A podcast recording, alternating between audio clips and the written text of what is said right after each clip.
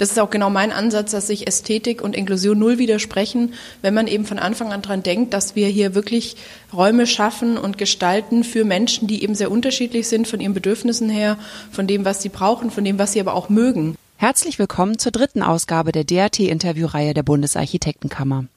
Wir interviewen wieder eine spannende Persönlichkeit, die beim Deutschen Architektentag 2019 auf dem Podium sitzen wird. Wenn Sie auch dabei sein und mitreden möchten, können Sie sich unter www.deutscher-architektentag.de slash Programm anmelden. Auf der Seite finden Sie auch das Programm des DAT, alle Podcast-Episoden, die Statements der Panelisten und alle wichtigen Infos rund um den DAT, der am 27. September unter dem Titel Relevanz Räume prägen stattfinden wird im schönen Berlin Congress Center am Alexanderplatz. In der letzten Episode sprach ich mit der Frankfurter Architektin Claudia Meixner über schwierige Bautypen, die gesellschaftliche Stellung der Architekten und die Wertschätzung der Architektur hierzulande. Nachhören können Sie dies unter www.deutscher-architektentag.de slash podcast. Heute machen wir einen Perspektivwechsel und sprechen nicht mit einer Planerin, sondern mit einer Frau, die sich für eine neue Qualität in der Stadt stark macht, damit alle gut darin leben können und nicht nur die mit der größten Lobby. Hören Sie Verena Bentele, Präsidentin des Sozialverbandes VDK. Die ehemalige Profisportlerin hat zwölfmal Gold geholt bei den Paralympics und viermal den Weltmeistertitel als Biathletin und Skilangläuferin. Sie wurde aufgrund ihrer herausragenden sportlichen Leistung als Jahrhundertsportlerin ausgezeichnet und war von 2014 bis 2018 Behindertenbeauftragte der Bundesregierung. Sie ist Buchautorin, hält Vorträge und hat nach ihrer Profisportkarriere auch als Coach gearbeitet. Mein Name ist Kerstin Kunekat. Ich führe die Interviews dieser BAK Podcast-Reihe und meine erste Frage an Verena Bentele bezog sich auf die UN-Behindertenrechtskonvention, die zwar seit zehn Jahren existiert, die Inklusion aber noch immer nicht zu einem selbstverständlichen Thema macht. Ich fragte, was genau bedeutet Inklusion und wie sieht gelungene Inklusion aus? Ja, das sind natürlich ganz große Fragen, die gleich mal den Rundumschlag ermöglichen. Also erstmal freue ich mich sehr, dass ich auf dem Deutschen Architektentag dabei sein kann und mit allen anwesenden Architektinnen, Architekten und Planerinnen und Planern über das wichtige Thema der Inklusion sprechen kann. Es ist tatsächlich nicht so abstrakt, wie man immer denkt und es ist auch nicht nur ein Thema, das eben wenige Bereiche wie beispielsweise die Bildung betrifft, sondern Inklusion heißt ja erstmal das Bekenntnis und das Ja zu einer Gesellschaft für alle Menschen und das Ja dazu, dass wir eben auch in unseren Städten auf dem Land, dass wir in unseren Gebäuden und in unseren Parks und in unseren Freizeitanlagen genauso wie in, auf Sportplätzen und in Schulen und am Arbeitsplatz alle Menschen haben. Wir haben alte und junge Menschen, wir haben Menschen, die aus Deutschland kommen Menschen, die aus ganz anderen Kulturkreisen kommen und andere äh, Dinge vielleicht auch äh, als, als normal bezeichnen würden oder als gewöhnt. Und wir haben eben Menschen mit und ohne Behinderungen, die sehr unterschiedliche Bedürfnisse haben. Der eine findet es wahnsinnig schön, wenn ein Gebäude alt ist und wenn man äh, sieht, das ist irgendwie liebevoll restauriert und ist 300 Jahre alt und hat eine schmale Treppe zum Eingang, der andere oder die andere, die einen Rollstuhl nutzt, kommt dann nicht rein und hat natürlich ein Riesenproblem und ähm, sagt natürlich, Denkmalschutz ist weniger wichtig als Menschenrechte, als das Recht eines Menschen, ein Gebäude auch zu betreten. Und beide haben sicherlich da ihre Bedürfnisse und beide haben ihre Vorstellungen. Und ich finde, das Wichtigste im Bereich der Inklusion ist eben, dass Menschen miteinander ins Gespräch kommen und dass Menschen darüber sprechen und nach Lösungen suchen, wie alle teilhaben können. Also ich würde auch sagen, beispielsweise in Rathaus, wo das Standesamt, wo man heiraten kann, für Menschen im Rollstuhl nicht nutzbar ist oder wo so eine schlechte Akustik ist, dass Menschen, die schwerhörig sind, da drin nichts hören und gar nicht wissen, wann sie Ja sagen sollen, bringt am Ende keinem was. Es geht ja um die gemeinsame Gestaltung einer gemeinsamen Umwelt. Wie weit sind wir an dieser Stelle? Wir sind zumindest so weit, dass es ein, ähm, ja, dass die Inklusion ein Thema ist, dass die Inklusion ein Gewicht hat in, in Diskurs, aber es hat noch nicht das Gewicht, das ich mir wünsche. Also es ist immer noch ein Thema, das irgendwie so ein bunter, besonderer Vogel ist, in Anführungsstrichen, und eben nicht was, was normal mitgedacht wird. Also es wird ähm, ich glaube, die Herausforderung ist immer so ein bisschen, dass wir uns mal trauen, aus gewohnten Denkmustern äh, zu entfernen. Und das ist, das sieht man ja auch bei anderen Dingen. Ich nehme mal vielleicht ein anderes Beispiel hier. Die Städte in Deutschland werden weitestgehend so geplant, ist mein Empfinden und meine Sichtweise, dass sie für Autos passen. Jetzt gibt's aber in der Stadt ja viele andere Bedürfnisse. Es gibt Menschen wie mich, die U-Bahn fahren oder S-Bahn und die gar kein Auto haben. Ich fahre natürlich manchmal mit, aber ich habe keins, verständlicherweise als jemand, der blind ist. Ähm, es gibt Menschen, die Fahrrad fahren. Es gibt kleine Kinder, die auch noch keinen Führerschein haben. Es gibt ältere Menschen, die einen Rollator nutzen oder es gibt Menschen, die einen Rollstuhl nutzen. Es gibt Menschen mit Blindenstock.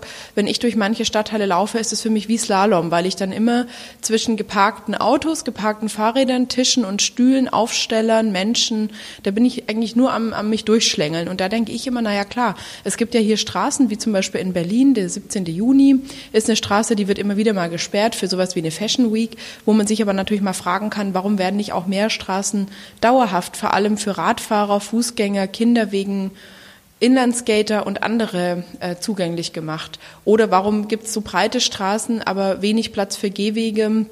Und Radwege, auf denen dann die Radfahrer auch ein bisschen sicherer unterwegs sein können. Also auch in dem Bereich sieht man ja, dass die Planung immer für eine große Masse von Leuten gemacht wird, äh, ein Stück weit auch für die Industrie gemacht wird und eben nicht für die, die da vielleicht ein bisschen die schwächeren Verkehrsteilnehmer sind und auch nicht so eine super Lobby haben. Und ein bisschen ist es auch so meines Erachtens in der Inklusion, dass wir da natürlich ein Thema haben, das auch für die deutsche für die Bundesarchitektenkammer und die Landesarchitektenkammern inzwischen ein Thema ist. Es gibt auch im einen oder anderen Landesverband ähm, der Architektenkammer ein ähm, eine Fachstelle, eine Beratungsstelle für Barrierefreiheit, die ich zum Beispiel aus Bayern kenne. Das ist schon eine gute Sache und das ist ganz wichtig, dass wir da Kompetenz ausbilden, dass wir Menschen, also Architektinnen, Architekten, Ingenieure ermächtigen und empowern, wie man so sagt, auch dazu zu beraten und natürlich, dass vor allem aber, das ist das Wichtigste, auch die Menschen mit Behinderung selbst einbezogen sind. Das ist mir ganz wichtig. Aber ein, eine Herausforderung, die ich immer noch sehe, dass es nicht ein Thema ist, in vielen Bereichen, das von Anfang an als was Bereicherndes mitgedacht wird, sondern wo maximal zunächst die Diskussion kommt, wenn man Gebäude mal anschaut, haben wir wirklich den Platz für den Aufzug oder ist uns das zu eng? weil Sie jetzt auch sagten, das ist ein Thema für die Landeskammern und für die Bundesarchitektenkammer. Ich bin auch in der Projektgruppe Chancengleichheit, die von der Bundesarchitektenkammer organisiert wird. Und ich finde, bei dem Thema Inklusion, da gibt es Parallelen. Ähnlich wie bei dem Thema Gleichstellung zwischen Mann und Frau, klingt es beim Thema Inklusion so, als gäbe es nur zwei Gruppen von Menschen. Also entweder Mann und Frau oder hier eben die mit und die ohne Behinderung. Und das greift natürlich viel zu kurz, weil die Unterschiede innerhalb der Gruppen sind ja teilweise viel größer als zwischen den Gruppen selber. Also wie erleben Sie selber diese Unterscheidung und wie kann es gelingen, dass diese gedankliche Trennung aufhört? Also ich habe die gedankliche Trennung für mich tatsächlich nicht, weil zum Beispiel äh, ich selber wohne in einem Haus ohne Aufzug im vierten Stock ähm, und trage da ständig, weil ich ja auch viel reise, schwere Koffer hoch und runter. Und die Emanzipation bei uns im Haus ist so weit gediehen, dass meine Herren Nachbarn, wenn die mich sehen, noch Hallo Verena sagen, aber nicht sagen, kann ich deinen Koffer nehmen. Also die Emanzipation hat bei uns geklappt und ich trage meinen Koffer immer selber da hoch, auch wenn er 20 Kilo wiegt. Ich äh, bin Leistungssportlerin gewesen, mache immer noch viel Sport. Das geht für mich. Und das hat überhaupt nichts mit äh, Behinderung oder Nichtbehinderung zu tun, sondern es hat damit zu tun, genau wie Sie sagen, innerhalb der Gruppen äh, gibt es viel Heterogenität, da gibt es sehr viel Unterschiedlichkeit, da gibt es sehr viele unterschiedliche Bedürfnisse. Es gibt auch viele Menschen ohne Behinderung, die so nicht wohnen wollten wie ich und ihre äh, Wasserkisten da hochschleppen wollen. Und ähm, ich finde genau das, diese gedankliche Trennung, muss man dringend und, und unbedingt überwinden, weil die wird es ja auch immer schwerer machen, dafür ein Verständnis zu, ähm, ähm, zu bekommen, warum das Thema auch so wichtig ist. Und wenn ich jetzt gerade mal gucke, ähm, meine Freunde, die Kinder haben, ähm, ich habe eine beste Freundin, die hat Drillinge im Trillingskinderwagen, kriegt man auch nicht durch eine schmale Tür. Also da braucht man gar nicht auf den Elektrorollstuhl warten. Auch der normale Kinderwagen kommt oft nicht durch so eine Tür und der Trillingskinderwagen schon gleich zweimal nicht. Also da gibt es ja auch viele andere Menschen, die Bedürfnisse danach haben, dass es eben ein bisschen ähm, eine, eine räumliche Weite gibt, dass sie ein bisschen auch Platz haben, um mal vielleicht auch in der Stadt im Haus ihr Fahrrad irgendwo hin zu parken. Das ist ja nicht nur der Rollstuhl, der irgendwo hingestellt werden muss, ähm, sondern ein Fahrrad genauso oder eben ein Kinderwagen oder ähm, andere Dinge mehr. Und da finde ich, sollte man viel mehr darüber diskutieren, was ist einer Gesellschaft die Vielfalt wert und was wollen wir für Vielfalt alles tun. Und ist beispielsweise steht für uns Ästhetik, das ist ja für Architekten ein wichtiges Thema. Also ich möchte da auch immer äh, viel Verständnis hier haben für den künstlerischen Aspekt ihrer Arbeit. Aber ist die Ästhetik beispielsweise wichtiger als der Mensch oder sollte nicht vielmehr der Anspruch sein, dass wir die Ästhetik so gestalten, dass sie den Mensch aufnimmt, annimmt und dem Menschen nutzt und dient und den Menschen erfreut. Das wäre für mich ja der ideale, die ideale Verbindung zwischen Inklusion und der künstlerischen Arbeit von Architektinnen und Architekten? Ich habe Architekten mit Behinderung gegoogelt und ich habe nur Architekten gefunden, die für Behinderte was machen. Als ich dann weiter recherchiert habe, sind mir schon welche begegnet und zwar auch eine Frau, die nämlich ähm, nach einem Unfall querschnittsgelähmt war. Seit 15 Jahren sitzt sie im Rollstuhl. Ursula Fuß heißt die. Und sie sagt, ähm, eben, dass man das von vornherein mitdenken muss und nicht erst im Nachhinein. Also sie sagt, Architektur heißt nicht Stein auf Stein zu setzen. Gute Architektur ist in Bewegung und Machtbewegung möglich. Sie schafft Räume, in denen sich Menschen mit unterschiedlichen Fähigkeiten begegnen können. Also ich denke mal, wenn Architekten das von Anfang an mitdenken, dann würde die Ästhetik auch gar nicht leiden. Wollte ich vorher jetzt wahrscheinlich etwas verschwobelter ausgedrückt als Frau Fuß, aber ich meine genau das Gleiche. Das widerspricht sich halt nicht. Das ist auch genau mein Ansatz, dass sich Ästhetik und Inklusion null widersprechen, wenn man eben von Anfang an dran denkt, dass wir hier wirklich Räume schaffen und gestalten für Menschen, die eben sehr unterschiedlich sind von ihren Bedürfnissen her, von dem, was sie brauchen, von dem, was sie aber auch mögen. Und wie gesagt, ich meine, mein vierter Stock ist für mich völlig in Ordnung im Moment. Ob ich da in 40 Jahren noch leben kann, weiß ich jetzt auch nicht, wenn ich mal älter bin. Aber im Moment ist es für mich ja total top. Äh, ich finde aber genauso wichtig, wenn dann auch die Wohnung da ist, die man eben gut erreichen kann. Ja, die ähm, Gruppen, also die, die planen, die müssten ja eigentlich auch selber durchmischt sein. Könnten Sie sich das vorstellen, einen Architekten zu beraten? Also ich kann mir das gut vorstellen, dass Menschen mit Behinderung Architekten beraten und das wäre oder ist auch einer der wichtigsten Ansprüche ja der Behindertenrechtskonvention der Vereinten Nationen und auch der Inklusion, dass eben auch Menschen mit Behinderungen, Menschen mit unterschiedlichen Bedürfnissen mit einbezogen werden und von Anfang an eben auch ähm, einbringen können ihren Aspekt, ihre Meinung, ihre Bedürfnisse, weil es wird immer dann schwierig, wenn jemand glaubt, was Gutes zu machen und ich habe doch an alles gedacht, aber eben nicht die gefragt hat, die es wirklich brauchen. Und ähm, deswegen ist natürlich die Beratung von Menschen mit Behinderung A wichtig. Und klar, das wünsche ich mir auch im politischen Raum, dass auch mehr Menschen mit Behinderungen politisch tätig sind und eben nicht nur die Gesetzgebung kritisieren, sondern selber die Gesetzgebung machen. Das finde ich ist ein wichtiges Ziel. Und das ist genauso bei Architektinnen, Architekten, bei Stadtplanerinnen, Stadtplanern. Auch da ist echt wünschenswert, dass zukünftig vielleicht auch der ein oder andere jetzt nicht wie ich der blind ist. Ich glaube, das wäre schwierig, wenn ich jetzt ein Gebäude zeichnen würde, aber ich sag mal, ähm, dass Menschen mit unterschiedlichen ähm, Behinderungen eben auch selbst in dem Bereich tätig werden und selbst gestalterisch aktiv sind, finde ich, wäre schon ein schönes Ziel. Vielleicht müsste man auch über Barrierefreiheit in der Ausbildung sprechen. Also vielleicht könnten, könnte man den Zugang für behinderte Menschen zur Ausbildung als Architekt, das kann man ja auch modifizieren, ermöglichen. Also dass die Menschen auch qualifiziert werden. Also das ist sicherlich eine wichtige Sache, dass man über die Ausbildung spricht, wie die äh, für alle zugänglich ist, ja. Ich finde aber natürlich sind beide Seiten gefordert. Ich will immer nicht nur kritisieren, dass alles für die Menschen mit Behinderung jetzt geändert werden muss. Es müssen Dinge geändert werden, aber es braucht natürlich ja auch Menschen mit Behinderungen, die sagen, ja, hallo, ich bin hier und ich möchte Architektin, Architekt werden. Ich habe eine Behinderung und möchte das machen. Also es braucht ja auch dann die Menschen, die sagen, ich bin bereit dazu, den Schritt zu gehen und mich für die Arbeit zur Verfügung zu stellen und die eben auch ähm, zu machen. Das ist schon auch ein wichtiger Aspekt meines Erachtens, neben dem, dass wir Ausbildung sicher anpassen müssen müssen und dass wir dafür was tun sollten unbedingt, ähm, dass für Menschen mit Behinderungen das ähm, einfacher wird, weil die Hochschule barrierefrei ist, weil der Zeichentisch vielleicht schön verstellbar ist, weil ähm, ja man für das eine oder andere vielleicht ein bisschen andere Zeit bekommt oder eine Assistenz. Das ist alles total wichtig und das muss unbedingt auch in den Ausbildungskurricula berücksichtigt werden. Aber es braucht halt wie gesagt auch von den Menschen mit Behinderungen Leute, die sagen, jo wunderbar, ich äh, werde Architektin, Architekt und bringe da die Perspektive ein.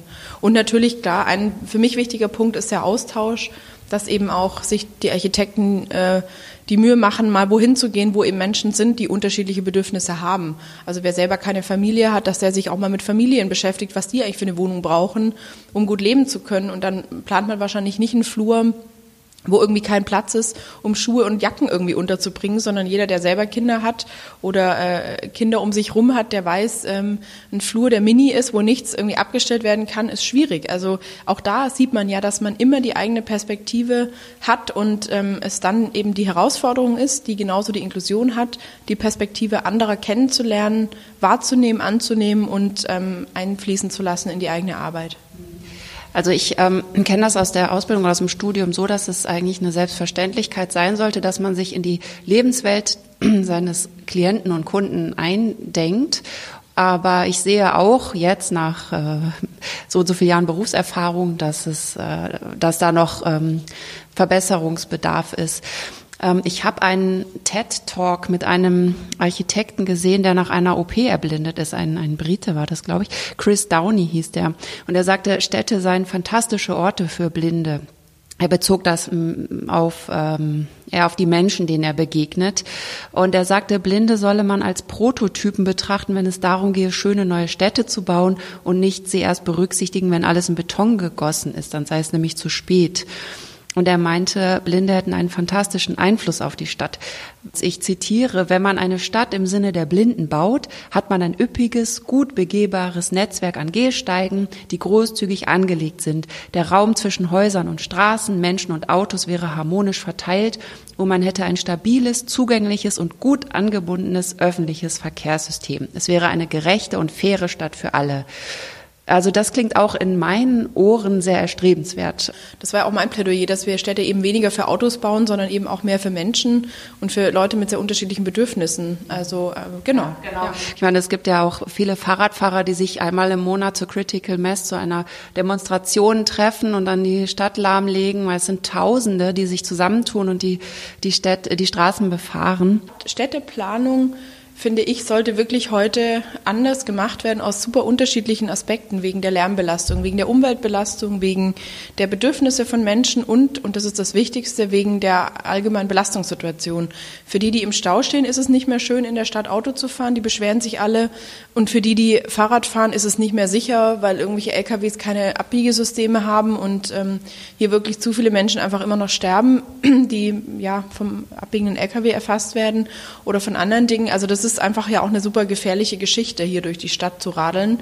Und da finde ich, sollte einfach wirklich die Politik eben auch mal sehen, dass es eben sehr unterschiedliche Bedürfnisse gibt und dass es auch immer viele Wege gibt. Es gibt halt nicht nur den Weg, einen neuen Stadtring zu bauen für Autos, sondern es gibt eben auch den Weg, eine neue Straßenbahn zu bauen, die öfter befahren wird und eben breitere Radwege zu machen, ähm, wo wir dann jetzt auch ja, wo dann auch die Elektroroller drauf fahren können. Und jetzt im Moment wird ja diskutiert, ob die Elektroroller ähm, diese E-Scooter auf dem Gehweg fahren, wo ich einfach nur sagen kann, das ist für Blinde super gefährlich. Also wenn jetzt hier so ein, so ein E-Scooter mit 20 km/h, der leise ist, da auch noch entlang rappelt und ich habe sowieso schon damit zu tun, irgendwie allem auszuweichen, was dann Hindernissen ist. Das ist für mich als Blinde schwierig, es ist aber auch für ältere Menschen schwierig, die nicht mehr so sicher gehen. Und das kann es irgendwie am Ende nicht sein, dass wir uns jetzt den, den kleinen Gehweg noch mit mehr Leuten teilen und an die Straßen geht aber keiner ran. Das finde ich ist politisch wirklich eine, eine total ungünstige Situation. Total. Und vor allen Dingen dieser Rollerfahrer, der wiederum muss ausweichen, wenn die Kinder zickzack laufen. Und das sollten sie dürfen auf dem Gehsteig. Die sollten sie dürfen und die sollten auch zum Beispiel mal ihr Laufrädchen da benutzen dürfen. Weil ich meine, es hat halt nicht jeder irgendwie die, äh, den Platz und die Möglichkeit, das äh, auf dem Land zu machen. Wer halt hier in der Stadt wohnt und wo das Kind in der Stadt aufwächst, das hat ja auch den Gehweg für sich als den Platz, wo es üben kann, mit dem Laufrad oder dann mit dem Fahrrad zu fahren. Und da, äh, genau, für, für Kinder ist es nämlich auch eine total gefährliche Sache und auch für die muss es da einfach mehr mehr freien Raum geben. Lässt sich das noch irgendwie abwenden? Also könnte, könnte es nicht auch gesetzlich vorgeschrieben werden, dass städtebauliche Planung nur und auch Verkehrsplanung nur unter Einbindung von Geh- und anderweitig behinderten Menschen vonstatten gehen darf? Das ist natürlich der Wunsch, aber man sieht eben, dass äh, auch in im politischen Bereich die Einbindung da viel zu wenig stattfindet. Also ich unterstütze zum Beispiel München, da wohne ich, ähm, eine Initiative eben für eine fahrradfreundlichere Stadt, weil da denke ich eben genauso auch an Fahrradfahrer. Ich fahre selber sehr viel und gerne Tandem, auch so Langstrecken-Tandem-Rennen und trainiere viel mit dem Tandem. Ich denke aber genauso an Rollstuhlfahrer. Ich denke auch an kleine Kinder, die mit dem Fahrrad zur Schule fahren wollen. Und deswegen unterstütze ich eben so eine Initiative für eine fahrradfreundliche Stadt. Und da wünsche ich mir auch, dass politisch ähm, eben auch in der Stadtplanung die Initiative mehr eingebunden wird und eben nicht ausschließlich überlegt wird, wie man ähm, den Stau irgendwie entzerren kann und äh, ja, wie man die Autos besser verteilen kann. Das Ziel müsste ja vielmehr sein, die Autos ein Stück weit aus der Stadt einfach rauszukriegen und den Menschen einfach die Notwendigkeit zu nehmen, überhaupt mit dem Auto zu fahren, sondern ihnen andere Angebote zu machen. Und das ist politisch sicherlich eine Herausforderung, dass die Einbindung vieler Gruppen auch auf politischer Seite nicht gut funktioniert. Was das Thema Autos angeht, ähm, ich finde, dass es ziemlich stark auch nach Abgasen stinkt. Und dieser Architekt, der hat halt auch gesagt, dass er, ähm, seitdem er nicht mehr sehen kann, das war nur durch eine Operation, dass er ähm, halt sich auch durch die Gerüche ähm, durch die Stadt bewegt und dass jeder Ort seine eigenen Gerüche hat. Ähm, ist der übermäßige Verkehr in dieser Hinsicht auch eine Barriere und ein Faktor, der für Unwohlsein sorgt, gerade wenn man nicht sieht und auf seine anderen Sinne angewiesen ist? Meines Erachtens sorgt es bei allen Menschen für Unwohlsein. Es merken vielleicht nur Menschen, die nicht sehen, noch mal einen Ticken intensiver. Aber das, das Wohlgefühl ist sicherlich für alle Menschen anderes, wenn man auch ab und zu mal in der Stadt noch ähm, Pflanzen riecht oder ein bisschen Bäume riechen kann oder einfach mal einen Hauch frischer Luft. Und diese Dauerbeschallung ähm, mit Lärm und die Dauerumnebelung äh, mit Abgasen ist sicherlich was, was eben zu einem Grundwohlgefühl nicht beiträgt. Ja, den Eindruck habe ich sowieso, dass die Leute sich nicht so wohlfühlen. Also wenn ich mit dem Fahrrad durch die Stadt fahre, habe ich immer ein bisschen das Gefühl, man ist auf einem Kriegsschauplatz teilweise, weil alle auch sehr aggressiv sind. Und ich möchte mal zum Thema ähm, Verdichtung der Stadt fragen, weil das ist ein großes politisches Thema. Wir haben ja Wohnungsmangel und es wird davon gesprochen, dass die Stadt verdichtet werden soll. Das heißt, es würde ja enger werden. Jetzt sprach ich in der letzten Episode mit der Frankfurter Architektin Claudia Meixner, die äh, Wohnhochhäuser baut. Äh, was halten Sie von Wohnhochhäusern? Ist das ein guter Bautypus für Barrierefreiheit? Weil ein Aufzug hat er ja in jedem Fall. Also wenn dieses Hochhaus barrierefrei ist und der Aufzug breit genug ist, dass ein Elektrorollstuhl auch reinpasst, finde ich das super. Und ich bin äh, als jemand, der eben auch sehr an Nachhaltigkeitsthemen interessiert ist und ähm, als Kind von einem Biobauernhof auch sehr umweltbewusst lebt, finde ich immer ähm, ein Hochhaus zu bauen die bessere Variante, nicht noch mehr Boden zu versiegeln und Flächen zu nutzen, also dann eher nochmal in die Höhe zu bauen, wie immer noch mehr Fläche und Ausdehnung zu haben. Und dass die Stadt noch enger wird in die Breite oder dass nochmal die Straßen und Gehwege schmaler werden wegen der Gebäude, finde ich den schlechteren Weg, wie höher zu bauen. Nicht Architektenmeinung, aber meine Meinung hier als jemand, der in, in der Stadt lebt und ähm, ja einfach auch sagt, natürlich, wenn ein Hochhaus die Bedürfnisse der Menschen befriedigt und in diesem Hochhaus dann eben auch ja die Angebote da sind, dass da jeder irgendwie seinen Balkon hat und seinen, seinen Frischluft und Freiraum und die Räumlichkeiten, die er braucht, eben auch Abstellmöglichkeiten für Fahrräder, Kinderwegen, Spielsachen und andere Dinge, ist das auch gut. Ja, sehr. Vielleicht ist es einfach gut, wenn, wenn die Stadt verschiedene Strukturen hat und einfach, äh, wie Sie sagt, neben allen die Möglichkeit geben, sich, äh, sich gut zu bewegen. Weil das Hochhaus hat an sich einen schlechten Ruf, das erinnert noch an Nachkriegszeiten und ähm, der Raum ist dann nicht so schön gefasst und so weiter. Das sind so Themen. Aber ich denke, dadurch, dass ich mit dieser Architektin gesprochen habe, wenn man das nochmal neu denkt, dann kann durchaus was Gutes dabei rauskommen. Also man muss es einfach nur wieder neu aufrollen. Das Thema Barrierefreiheit ist oft negativ konnotiert. Wir haben eben schon darüber gesprochen, über die, ähm, die Frage der Rampe und wie das baulich aussieht. Ich möchte einfach nochmal dahin zurückgehen. Es geht in der Architektur ja immer um die Frage, wie Barrierefreiheit baulich aussieht und wie teuer sie ist. Ich habe einen Podcast von der äh, Krankenkasse DAK gehört und da war ein Gespräch mit Tan Chalga, der im Rollstuhl sitzt, von Geburt an, nee, nicht von Geburt an, aber er hatte eine Krankheit, wo klar war, er würde irgendwann im Rollstuhl sitzen. Er sagte, man wolle als äh, Behinderter oder als Rollstuhlfahrer keine Umstände verursachen. Man wolle nicht auffallen. Durch Rampen, durch barrierefreie Toiletten und so weiter geriete der Unterschied in den Vordergrund. Und er sagte, Inklusion sei, wenn man sagen kann, Zitat, ich kann hier alles machen, ohne aufzufallen. Wie erleben Sie den öffentlichen Raum im Alltag? Ist es ein Grund zur Freude oder verbesserungswürdig? Wie empfinden Sie das persönlich? Sie haben es teilweise ja eben auch schon gesagt. Also dieses Auffallen wäre jetzt für mich gar nicht so der Entscheidungspunkt, sondern mein Punkt ist immer, dass man die äh, maximale Freiheit hat, selber zu entscheiden, wie man klarkommt und wie man sich bewegt und wie man teilnimmt. Das wäre für mich eigentlich die große Errungenschaft, wäre die maximale Freiheit für Teilhabe.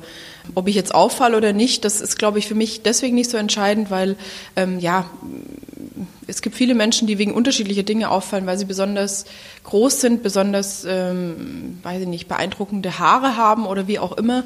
Ich habe halt einen äh, besonders beeindruckenden weißen Stock in der Hand. Also ähm, das ist, glaube ich, für mich nicht das ganz große Problem. Aber es ist natürlich so, dass ich schon in vielen Situationen äh, eine deutliche Einschränkung habe, die ich eigentlich nicht haben möchte und die es auch nicht bräuchte, weil eben zum Beispiel einfach der öffentliche Raum so knapp bemessen ist, dass ich eben an Baustellen nicht gut vorbeikomme, dass ähm, ich irgendwo dagegen stoße ähm, und eingeschränkt bin, weil ich ähm, ja, eine, einen Straßenübergang nicht finde, weil da keine Blindenampel ist und solche Dinge und dann muss ich trotzdem drüber rennen und bringe irgendwelche Autos zum Bremsen. Also das sind alles Dinge, wo ich mir natürlich auch wünschen würde, dass die äh, für mich einfacher zu bewerkstelligen sind und mich eben nicht so sehr in meiner Bewegungsfreiheit einschränken. Tan Schalger sagte auch, jeder Mensch sei nur zeitweise behindert, finde ich einen sehr interessanten Aspekt. Also man komme völlig behindert und angewiesen, also man komme behindert und völlig angewiesen als Baby auf die Welt und werde spätestens im Alter wieder angewiesen auf andere Menschen. Es betrifft also wirklich alle. Ich habe eben schon von der Frankfurter Architektin Ursula Fuß erzählt die ähm, auch sagt, irgendwann kann es jeden von uns treffen. Und sie setzt sich stark für barrierefreie Planung ein und meint, es, hab sich, es habe sich sehr vieles gebessert. Aber sie sagt, ähm, dass zum Beispiel Rampen für Rollstuhlfahrer manchmal zu sehen sind, die an Hinter- oder Nebeneingänge angeschlossen sind und womöglich noch versteckt hinter einer Betonmauer, Zitat wie Müllcontainer. Und sie sagt, diese Architektur sei stigmatisierend, weil sie signalisiert, das ist für die. Denen hat man noch eine extra Rampe bauen müssen, damit sie auch dabei sein können. Wenn man das liest, dann schämt man sich, dass es überhaupt solche Debatten geben muss in unserer Gesellschaft. Wie offen empfinden Sie unsere Gesellschaft? Wie stehen die Chancen, dass sich das Normale, nämlich dass wir alle mindestens zeitweise behindert sind, normalisiert und zum Beispiel Rampen und Barrierefreiheit von vornherein mitgedacht werden?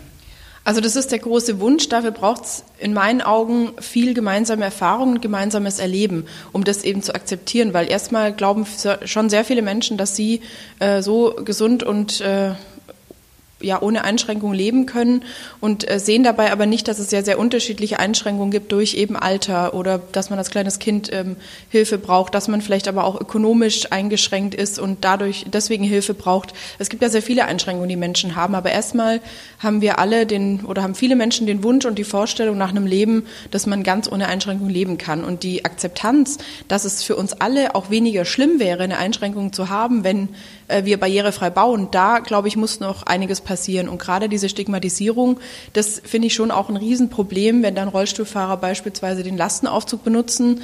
Äh, das sagt ja schon alles. Ich meine, dann ist das irgendwie eine Last, ähm, dass jemand da auch noch rein will mit dem Rollstuhl und nicht irgendwie was Schönes, das vielleicht einfach an der Treppe an einer Seite noch eine Rampe ähm, befestigt oder ähm, installiert ist, dass jemand mit dem Rollstuhl eben auch ganz normal reinfahren kann, jemand mit dem Kinderwagen, jemand, der sein Fahrrad reinschieben möchte und jemand, der vielleicht einfach keine Treppen laufen will, weil er vielleicht sehr hohe Schuhe anhat und auch froh ist, wenn er keine Stufen hoch oder runter laufen muss. Also es hilft ja am Ende auch wirklich allen und macht eben die Normalität offensichtlicher.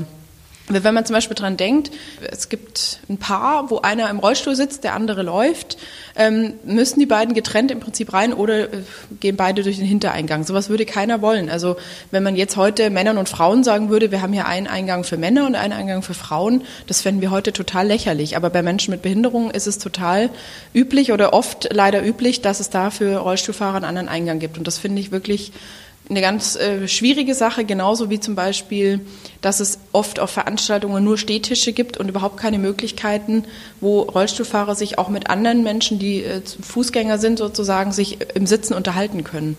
Also man guckt als Rollstuhlfahrer gerne mal anderen Leuten, äh, ja, äh, woanders hin und äh, hat eigentlich keine Möglichkeit, auf Augenhöhe zu sprechen. Ja, ich bin eine sehr große Frau und wünsche mir das auch manchmal, dass äh, Gespräche im Sitzen. Ja, Menschen wie mir auf Augenhöhe sprechen können. Ja, genau. Ehrlich, ich finde das auch äh, viel besser. Ja. Barrierefreiheit ist ähm, in öffentlichen Räumen ja relativ verbreitet, sage ich mal, aber für private Bauherren keine Pflicht. Getrennte Toiletten dagegen schon, zumindest bei Arbeitsplätzen. Wie argumentiert man denn gegen den Einwand, dass alles teurer ist, weil es aufwendiger ist? Also welche Regeln braucht es, damit auch die Privaten mitziehen müssen? Dann muss es ja eine Vorschrift geben. Ja, also ich bin schon der Meinung, dass es dafür eine gesetzliche Vorschrift braucht und dass auf reine Freiwilligkeit zu setzen ein bisschen kurz gedacht ist. Weil wenn man mal weiter äh, den Gedanken zulässt, ist es ja auch ganz klar so, dass man dann natürlich auch mehr Menschen einstellen kann, wenn die Barrierefreiheit da ist, ähm, die eine Behinderung haben und die eben auf die Barrierefreiheit äh, ganz notwendig angewiesen sind, wie wenn man von Anfang an sagt, ja, nee, also wir ähm, planen jetzt mal nicht barrierefrei, weil es ist ja eben nicht Vorschrift. Wir brauchen da wirklich ganz dringend eine Verpflichtung der Privatwirtschaft, um eben auch ähm, ja die Entwicklung da voranzutreiben und den Innovationsgeist anzuregen, weil gehen würde ja sehr vieles. Und diese Frage der, der Verteuerung ist halt immer auch eine, die man so und so beantworten kann. Wenn man von Anfang an dran denkt, ist es nicht so viel teurer, wie wenn man äh, es nachträglich macht alles, was man nachträglich umbaut, neu baut, äh, hat natürlich einen deutlich höheren Kostenaspekt. Und wie gesagt, man weiß auch nie, was mal passiert, ob mal jemand, der vielleicht der Chef der Firma ist oder die Chefin, selber mal das braucht. Und dann ähm, ist für alle Beteiligten einfacher, wenn die Lebenssituation sich ändert, wenn schon die Barrierefreiheit da ist. Und was kostet es auch die Gesellschaft? Es muss ja nicht nur monetär gerechnet werden. Also wenn man mal etwas mehr investiert, Geld äh, investiert, dann äh, und dafür aber für eine bessere Gesellschaft sorgt, ich glaube, am Ende geht's dann äh, doch allen besser wir natürlich bei vielen Dingen, die haben wir genauso auch bei der Nachhaltigkeit. Also es gibt ja Unternehmen heute, die äh, Nachhaltigkeitssiegel ähm, bekommen, weil sie eben besonders ja, nachhaltige Personalpolitik machen und vielleicht noch eine Kita betreiben, weil sie Bioessen anbieten oder vegetarisches Essen, weil sie nachhaltige Produkte herstellen oder auch nachhaltige Rohstoffe verwenden. Also das wird in anderen Bereichen, wird das auch diskutiert und auch zum Glück ja schon teils, noch nicht genug, aber auch umgesetzt, dass mit Nachhaltigkeit gearbeitet wird. Und das ist natürlich teurer. Und genauso ist es auch mit der Barrierefreiheit. Das ist eine prinzipielle Entscheidung, die man irgendwann treffen muss als Gesellschaft. Was ist uns Nachhaltigkeit wert, was ist uns eine Planung in die Zukunft wert und was ist uns Vielfalt wert. Und das ist einfach ein Bekenntnis, äh, zu dem man sich äh, klar positionieren muss. Äh, Sie sagten eben, Sie reisen viel. Ist es, äh, kennen Sie Länder, in denen es ähm, anders oder besser läuft als in Deutschland? Ja, es gibt schon Länder, wo das anders läuft. Also zum Beispiel in USA findet man schon eigentlich äh, überall eine barrierefreie Toilette, weil da halt die Möglichkeit gegeben ist, dass eben auch Menschen, die einen Rollstuhl nutzen, dann das Fastfood-Restaurant verklagen können, wenn die ja nicht auf Toilette gehen können. Und ich will ja nicht, dass jeder verklagt wird. Ich will nur, dass es von Anfang an gedacht wird und dass es in Deutschland geändert wird. Also es gibt Länder, wie gesagt, wie in den USA oder auch in den angelsächsischen Ländern in Neuseeland, in Großbritannien und so weiter ist die Barrierefreiheit doch nochmal anders ähm, entwickelt als bei uns, gerade die bauliche Barrierefreiheit. Da ist die Wertschätzung auch eine andere, finde ich. Also genau, da ist die Wertschätzung eine andere. Da sieht man auch, ähm, dass Menschen doch nochmal deutlich selbstverständlicher ähm, auch ja, beispielsweise politisch tätig sind, dass da auch äh, es schon Minister gab, die eine Behinderung haben und all diese Dinge, was in Deutschland ähm, sehr, sehr unüblich ist äh, und meistens nur dann passiert, wenn eben jemand sowieso schon irgendwo im Amt ist und dann eben die Behinderung bekommt. Ich würde Sie gerne zur Architektur äh, befragen, wie Sie persönlich Architektur wahrnehmen. Was macht für Sie eine gute Architektur aus? Also einerseits ist für mich der Klang natürlich wichtig. Wie klingt ein Raum? Wie hoch sind die Wände? Äh, wie hoch sind die Decken? Wie hören sich die Wände an? Wie riecht ein Gebäude? Also ähm, ich bin zum Beispiel regelmäßig in einem Haus, das ist aus Holz und hat Trockenlehmwände und das ist so eine gute Luft in diesem Haus. Ähm, da bin ich wahnsinnig gerne. Also die Materialien und der Klang von dem Gebäude, das sind für mich die beiden wichtigsten Dinge. Also Raumklima, Geruch einerseits und die Haptik, wenn man was anfasst, die Wände, wie sie sich anfühlen und eben wie der Raum klingt. Das sind für mich die Entscheidungsmerkmale, ob mir ein Gebäude gefällt oder nicht. Und der Außenraumbezug ist der auch, also klar, ist auch wichtig. Der ne? Außenraumbezug ist für mich natürlich klar auch wichtig. Also wie, wie weit es klingt, ob man, ob ich noch Bäume höre, ob ich ähm, ja die Möglichkeit habe, natürlich aber auch alles irgendwie gut zu finden oder ob ich um ganz viele kleine verschnörkelte Wegchen rum muss und über, durch Säulengänge oder wie auch immer, ist für mich sicherlich komplizierter, wie wenn ich, oder um viele Hindernisse, Säulen ist vielleicht nicht, aber Hindernisse ist natürlich dann für mich komplizierter, wie wenn ich eben auch wirklich eine, eine bisschen eine Gradlinigkeit habe, wo ich mich auch gut orientieren kann. Aber das Wichtigste ist für mich wirklich, ähm, ja, dass das Gesamtbild eben auch meinen meine Bedürfnisse berücksichtigt, also dass ich gut mich durchs Hören orientieren kann, dass ich zum Beispiel den Klang habe, wenn noch irgendwo ein Brunnen plätschert oder eben Bäume rauschen und dass eben ähm, das Anfassen für mich angenehm ist, weil die Materialien eben ähm, schön sind und wie gesagt, dass ähm, der Raumklang stimmt. Also sind Sie bestimmt auch kein Fan von Wärmedämmverbundsystemen? nee, nee, bin ich nicht. Bin ich nicht, genau. Ich mag natürlich, ich sehe noch hell und dunkel, ich mag natürlich auch helle Räume. Also was ich auch schön finde, wenn äh, wir Licht in den Räumen haben. Und ähm, ja, als jemand, der sehr viel Sport gemacht hat und immer noch macht, bin ich ja eh auch gerne draußen. Deswegen mag ich schon Gebäude, die auch das Innen und das Außen so ein bisschen verbinden. Ich habe neulich von einer Ausstellung gelesen, die äh, auch für Sehbehinderte gemacht wurde. Da konnte man jedes Exponat anfassen. Das gibt es ja auch nicht allzu oft, oder? Das gibt es leider auch nicht allzu oft, aber das ist natürlich auch eine schöne Sache, wo ja auch Architekten noch viel mehr einfach sagen können, wir nutzen da die ähm, unterschiedlichen Sinne der Menschen und laden Menschen eben auch ein, ähm, wenn was gebaut wird, auch mal Dinge anzufassen oder wenn es fertig ist, mal eine Wohnung zu besichtigen, in dem auch Dinge angefasst werden können. Also ich hatte das einmal, dass ich mal eine Wohnung angeschaut habe und mir ähm, die Frau, die die Wohnung mir gezeigt gezeigt hat, dann immer wieder gesagt hat, fassen Sie mal dahin, das ist wirklich auch schön. Das fand ich total klasse. Also das hat mir gut gefallen, ähm, wo ich einfach auch gemerkt habe, da hat sich jemand wirklich mal Gedanken gemacht, wie man das mir vermitteln kann. Ja, also wir beschränken uns schon alle sehr aufs, ähm, aufs Visuelle. Ich würde Sie gerne noch zum Thema Chancengleichheit ähm, fragen, weil Sie sind ja nun mal eine sehr beeindruckende Frau sowieso und Sie sind auch eine Führungsperson.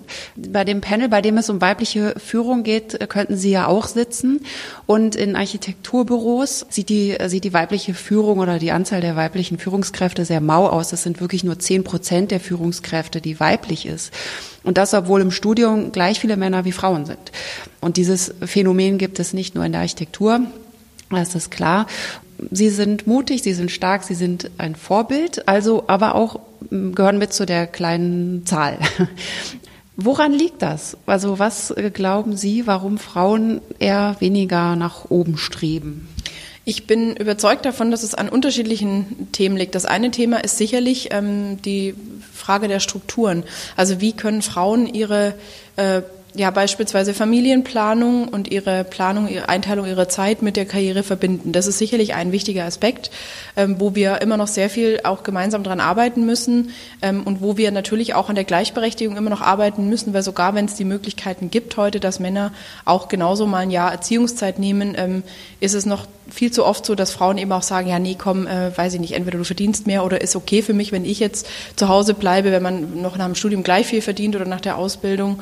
Ähm, das ist sicherlich ein Punkt, wo wir ähm, A, an den Strukturen arbeiten müssen, wo B, aber Frauen auch natürlich die Gleichberechtigung deutlich konsequenter einfordern müssen. Das sind schon mal zwei wichtige Aspekte. Und der dritte, der mir wirklich extrem wichtig ist, der an den zweiten anknüpft, ist natürlich auch, dass Frauen den Mut haben müssen, ihren Arm, ihren linken oder rechten, egal ob sie Links- oder Rechtshänderin sind, nach oben zu strecken, wenn es darum geht, wer will hier Verantwortung übernehmen und wer möchte was machen. Das ist echt eine Sache, wo ich immer denke, also wenn ich noch was ähm, wirklich an, an, als Trainerin umsetzen wollte, ist es Frauen äh, sozusagen in Anführungsstrichen das Training zu geben, dann wirklich auch Ja zu sagen, wenn es darum geht, äh, möchtest du das machen, möchtest du das äh, übernehmen, dann eben die Bedenken natürlich vielleicht zu haben, sie auch zu teilen, aber nicht die Bedenken stärker werden zu lassen als die Entscheidungsfreude und die Freude an der Herausforderung und an dem Neuen. Und da sind, glaube ich, Frauen deutlich ähm, intensiver mit befasst, ähm, sich mit den Schwierigkeiten auseinanderzusetzen, mit den Herausforderungen und eben nicht so sehr, ähm, ja, vielleicht darauf bedacht zu sagen, gut, komm los, ich springe ins kalte Wasser und ich kriege das auch hin und ich hole mir auch äh, die richtige Unterstützung dafür. Meinen Sie, Frauen haben einen zu hohen Anspruch, alles ähm, perfekt zu machen? Weil es gibt ja, Sie werden als Präsidentin ja sicherlich von vielen Seiten angesprochen und werden einen Termin nach dem anderen haben, wahrscheinlich oft. Äh, wie handeln Sie das denn? Also es ist sicherlich so, dass Frauen natürlich einen hohen Anspruch haben, aber die Frage ist ja immer, ist der Anspruch zu hoch oder ist die Angst zu groß, äh, auch Fehler zu machen? Und da denke ich, muss man halt auch einfach ein Stück weit oder darf man ruhig auch ein bisschen entspannter sein. Ähm, also wenn mir heute meine Freundin zum Teil sagen, äh, ich werde hier sicherlich nicht Mutter des Jahres, weil ich das oder jenes gerade nicht gemacht habe und jetzt irgendwie keine Zeit hatte für den Bastelnachmittag, wo ich immer sage, du ganz ehrlich, du hast ja auch noch einen Job und äh, du hast auch einen Mann, der kann auch mal den Bastelnachmittag machen und es geht doch hier überhaupt nicht um den Preis als Mutter des Jahres. Du bist eine liebevolle Mutter, du machst das ganz super und hast aber halt auch noch einen Job, du hast halt unterschiedliche Dinge. Also welcher Vater würde diese Frage stellen? Und welcher Mann würde in der Arbeit permanent drüber nachdenken, ähm, kann ich hier meinem eigenen Anspruch genügen? Solche Männer wird es geben, aber ich glaube, bei Frauen gibt es mehr, äh, die so denken und die diese Herausforderung haben. Und da kann ich einfach immer nur sagen, wirklich mutig sein ist, äh, finde ich schon das Gebot, das Frauen heute auch haben und das ihnen auch keiner nehmen kann. Also am Ende können wir nicht von den Männern erwarten, dass sie uns die Rahmenbedingungen schaffen. Da bin ich sehr ein Mensch und Fan von Selbstverantwortung und sage, da müssen wir Frauen A zusammenhalten, das ist mir ganz wichtig, uns gegenseitig unterstützen, aber B, wir müssen es halt auch wollen und müssen es auch machen. Mehr Entscheidungsfreude und weniger Bedenken. Das lässt sich natürlich auch auf den gesamten Berufsstand der Planer übertragen. Damit wir unsere Themen neu politisch verhandeln können, brauchen wir viele Stimmen die mitdebattieren und Macher.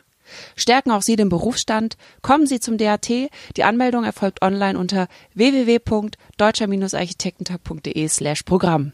Bis zum nächsten Mal. Auf Wiederhören. Der BAK Interview Podcast Architektur statt Planung wird produziert von dem Referat Öffentlichkeitsarbeit der BAK. Dankeschön.